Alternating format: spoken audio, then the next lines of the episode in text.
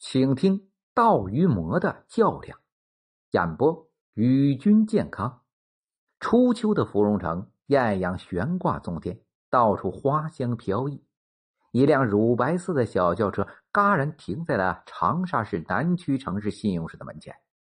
车门开住，走下一位中年男子。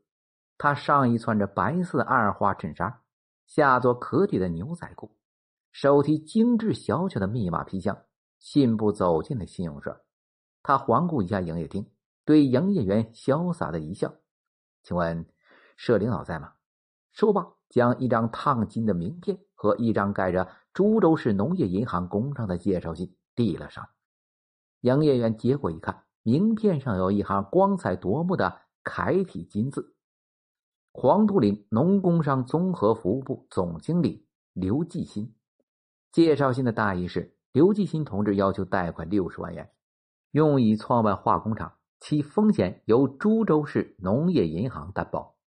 六十万，这是一个非同小可的数字，特别是对一个信用社。信用社领导接待了刘继新，但对要求贷款不大感兴趣。刘继新对这不冷不热的态度，好是意料之中。他只是再三邀请他们到实地考察。信用社副主任李林心想。去实地考察也可以，行就行，不行到什么地方也不行。于是，设立研究后，决定带着他两个人到实地去考察。轿车满载着考察人员，穿过繁华的街道，向南驶去。当轿车途经株洲市火车站前的时候，刘继新示意司机暂停一下，并歉意的对李林说：“李主任，请你们稍后，我去接一下株洲市农业银行的人。”不到一刻钟的功夫，一辆红色的小轿车在乳白色轿车附近停下，车上走下两个中年男子。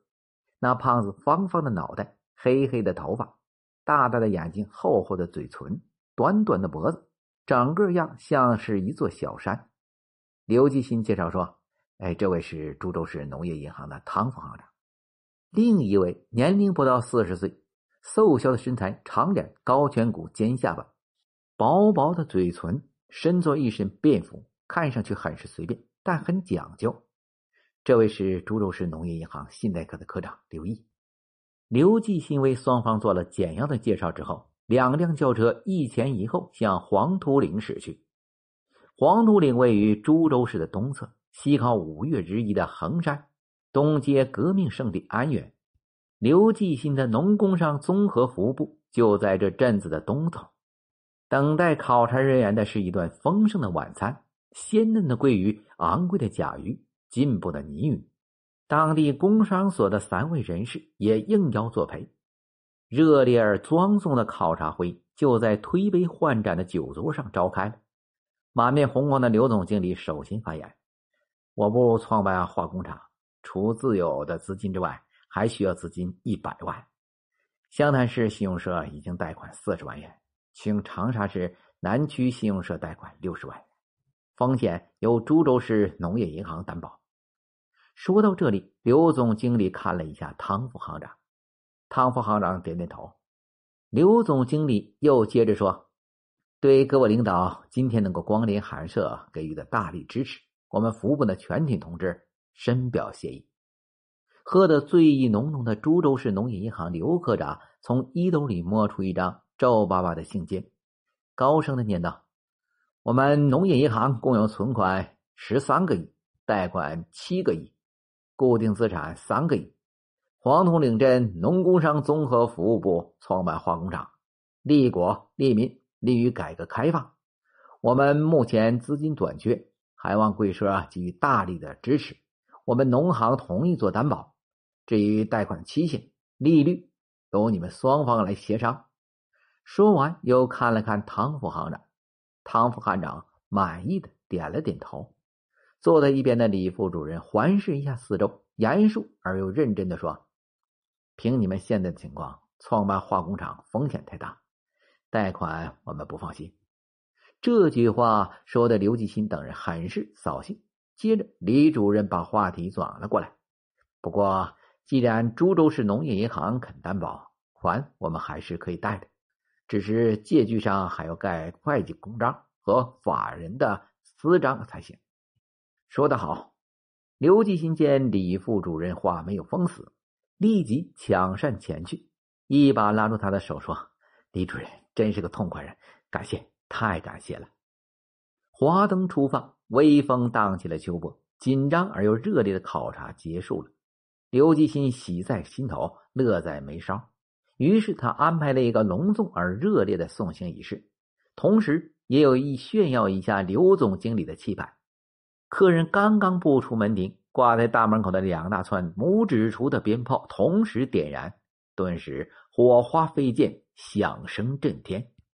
客人走了，刘继新回到了屋里。那高度兴奋的神经还没有平静下来，他的心还在愉快的颤动，眼睛里闪耀着喜悦的光芒。他点燃一支万宝路香烟，深深的吸了几大口，心想：这招真灵。若是不摆这酒席，那六十万元就催了。想到这些，刘继新情不自禁的用京剧花段的唱腔哼起了文学家蒲松龄的传世绝句来。苦心人天不负，卧薪尝胆，三千越甲可吞吴。突然，刘继新把正在燃烧着的万宝路随手捏在了烟灰缸里。他想起了那借据上还缺少会计科的章子和法人行长的章子，怎么办？刘继新想，还得去找唐副行长。于是他三步并成两步冲出了家门，接通了唐副行长的电话：“老唐吗？我是刘继新。”关于那笔贷款的问题，听南区社李副主任讲，不是还得补章子吗？我近几天就去补章，你明天给南区社打电话，能不能催他们尽快拨款？可以，你要尽快去补章，我明天就打电话，争取快办。老刘，放心吧。放下电话，刘继新感到轻松多了。时隔三天，刘继新带上了盖有会计的公章和行长私章的借据，坐着一辆红色的轿车，春风得意的直奔长沙。上午十时许，刘继新大摇大摆的来到了长沙市南区城市信用社。他见到李副主任就说：“李副主任，手续都办齐了，今天就看您的了。”说后，笑呵呵的从提包里拿出了已经盖好的章子的借据。和六斤毛尖茶叶一并放在了李副主任的面前。老刘，这可不行，咱这是公事公办，茶叶不能收。李副主任说着，拿起借据看了看，贷款的利率我们意见是千分之十一点五。另外，我们研究一下，社里还要派人和株洲市农业银行照保后才能办。照保？刘继新万万没有想到信用社还有这一招。他想了想，说。我和汤副行长再联系一下。刘继新和汤副行长联系后，决定三天后和杨行长到南区社，然后一块到株洲市农业银行办理照保。第三天的上午，芙蓉城阳光明媚，秋高气爽。十时左右，刘继新一行四人大大方方的来到了信用社。李副主任见到刘继新一行到来，很是热情的把他们迎进了办公室。门开了。刘进新一看屋里坐着四名全副武装的公安干警和几个陌生人，便强装镇定的说：“有客人，我们就不打扰了。”说吧，转身要走。既然来了，就不必走了。主人严厉的口吻令刘继新浑身一震。刘继新、唐副行长、刘科长，你们的戏该收场了。一位威严的民警对着他们出示了逮捕证。